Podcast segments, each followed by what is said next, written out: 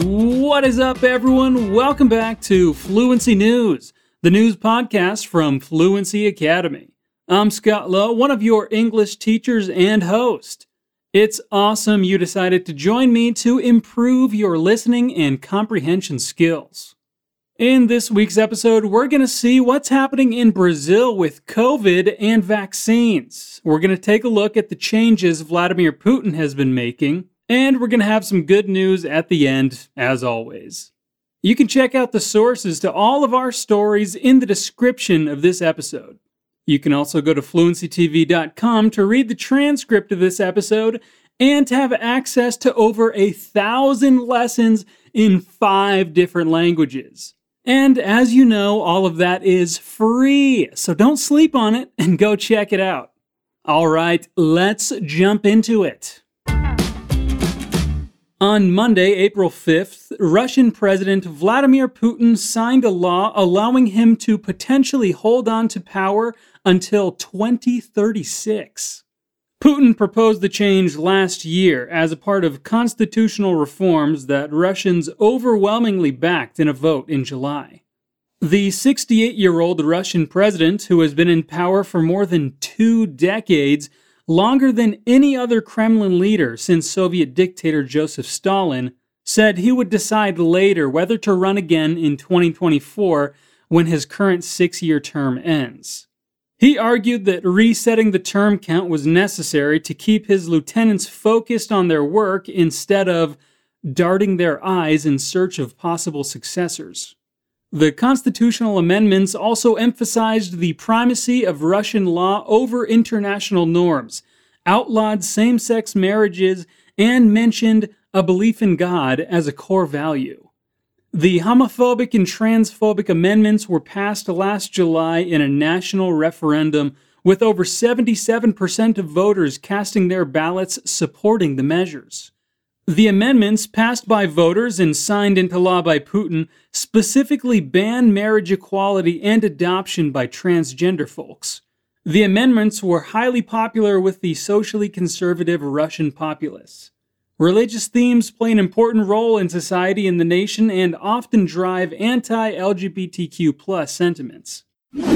Hold on é um phrasal verb muito utilizado em inglês. Phrasal verb é a junção entre um verbo e uma preposição que tem um significado diferente do verbo isoladamente. É como se o verbo mudasse de sentido por causa da preposição. Hold, por exemplo, pode ser traduzido para segurar, mas se adicionarmos a preposição on, o significado pode ser aguentar, persistir, manter-se firme. Hold on. Now, let's talk about Brazil and COVID. The number of COVID 19 patients under 40 in intensive care in Brazil surpassed older groups last month, a researcher said Sunday, April 11th, amid a deadly surge driven partly by a new coronavirus variant. The number of people aged 39 or younger in intensive care units with COVID 19 in March rose sharply to more than 11,000 or 52.2% of the total, said the Brazilian ICU project. Previously, this was a population that would typically only develop a less severe form of the disease and would not need intensive care. So the increase for this age group is very significant, said Dr. Ederlon Rezende, coordinator of the project and initiative of the Brazilian Association of Intensive Medicine, AMIB. He said various factors could be driving the increase. Patients over 80 who fell from 13.6% to 7.8% of the total in Brazil's ICUs in March are now largely vaccinated. Young people are also more likely to expose themselves to the virus, whether because they have to leave home to work or believe they are less vulnerable, he said.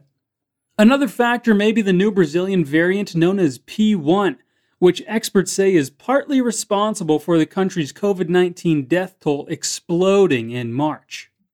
The numbers suggest that P1, which can reinfect people who have had the original strain of the virus, may also be more virulent, Rezende said. The patients arriving in ICUs now are younger, have no pre existing conditions, and are developing more severe cases of the virus too. he told AFP.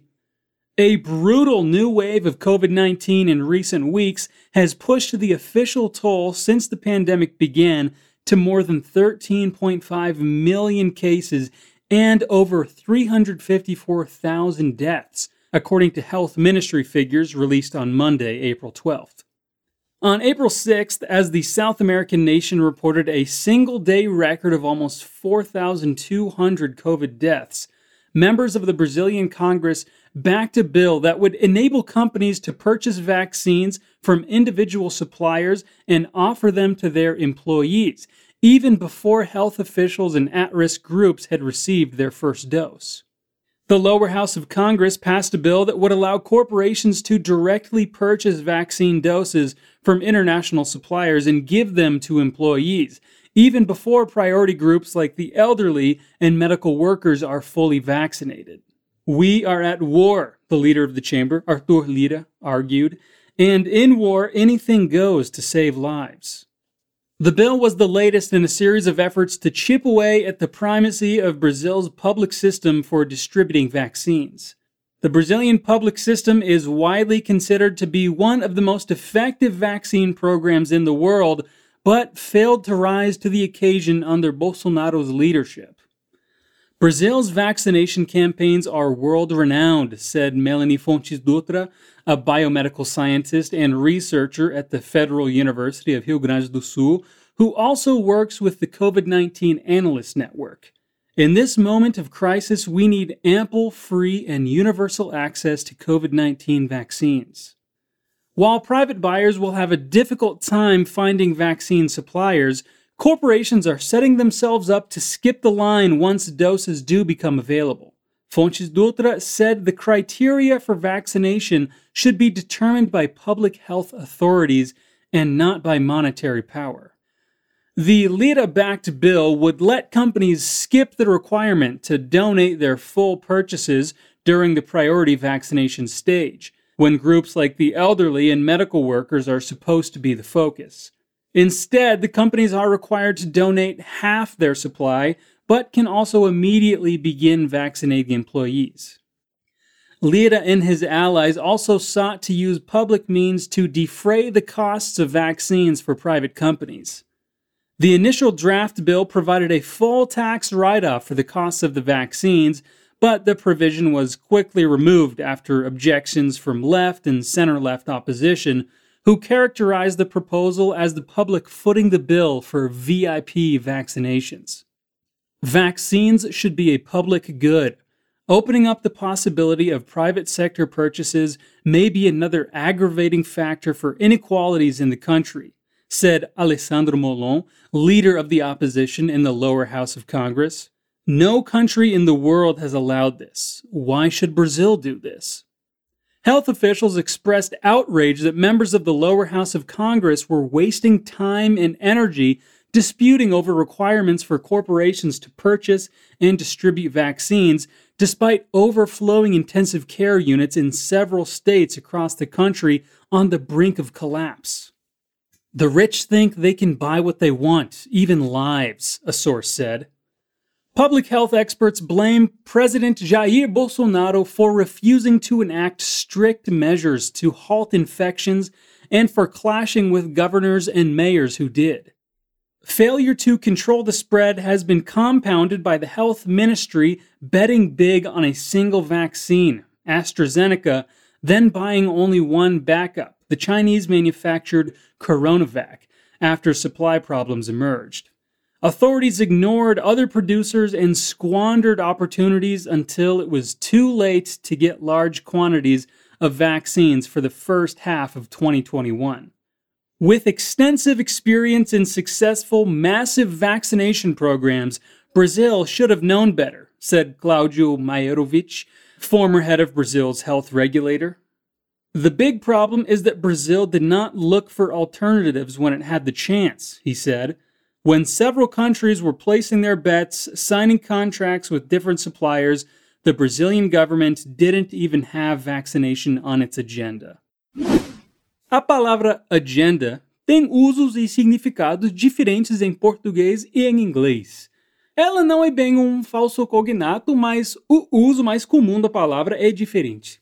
Em português, agenda é normalmente um objeto para marcar eventos, um caderno com calendário e páginas diárias para compromissos. Apesar de poder ter esse significado em inglês, é mais comum que esses objetos sejam descritos como schedule, planner ou appointment book. Em inglês, o uso mais comum da palavra agenda é o assunto do dia é o que está em pauta. Quando dizemos que the Brazilian government didn't even have the vaccination on its agenda, estamos dizendo que a vacinação não estava na pauta do governo brasileiro, que não era um assunto importante. Alright, let's see some good news, shall we? Nepal's rhino population has shown a promising 16% increase as indicated by the results of the National Rhino Count 2021 released by the government of Nepal. The current population of the species stands at 752 individuals. The National Rhino Count 2021 began in March and ended on April 10th, covering areas within the country in national parks, buffer zones, and non protected. The count was led by the Department of National Parks and Wildlife Conservation, mobilizing over 57 elephants and 350 technicians and trained personnel. Numbers are documented based on head counts, and population estimates are based on information collected, such as sex, age group, and unique identifying features. During the counting process, data on habitat conditions, invasive species in the area, and human activities are also collected. The overall growth in population size is indicative of ongoing protection and habitat management efforts by protected area authorities despite challenging contexts these past years, stated Ghana Gurung, country representative of WWF Nepal.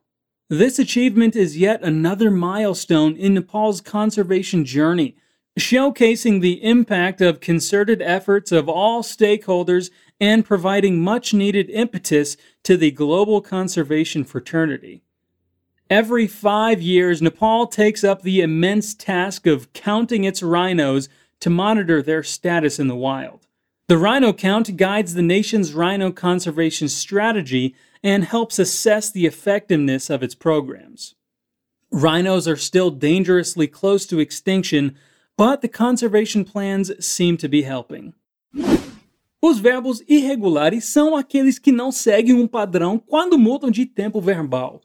Para verbos regulares, o passado e o particípio do passado podem ser formados por simplesmente adicionar ed ao final da forma infinitiva. Os irregulares se transformam e por isso precisam ser decorados individualmente. Nessa história, nós temos alguns exemplos de verbos regulares e irregulares. O verbo lead, no passado, se torna led. O verbo be aqui se torna was. Begin vira began e have, had. Você não precisa de uma lista para se lembrar dessas formas. O contato diário com o idioma vai fazer com que você se lembre sem nem perceber. É por isso que você deve escutar esses episódios toda semana. Aproveite para visitar fluencytv.com para ter acesso a mais conteúdo gratuito e aumentar o seu contato com o inglês. E você sabia que a gente tem uma lista de espera? Se você quer aprender inglês, espanhol, francês, italiano, alemão, japonês ou mandarim, você pode se inscrever nela 100% de graça. Assim você não vai perder a oportunidade de estudar com uns super professores da Fluency TV quando a gente abrir uma nova turma. É super rápido, aperte o link na descrição desse episódio e faça a sua inscrição. And that is it for this week's episode, folks. There's a new episode of Fluency News every single week, so don't miss out. This podcast is a perfect way to put your skills to the test while remaining an informed citizen of the world. Don't forget to check out fluencytv.com for more free content, the transcript of this episode, and all of our sources. Peace out.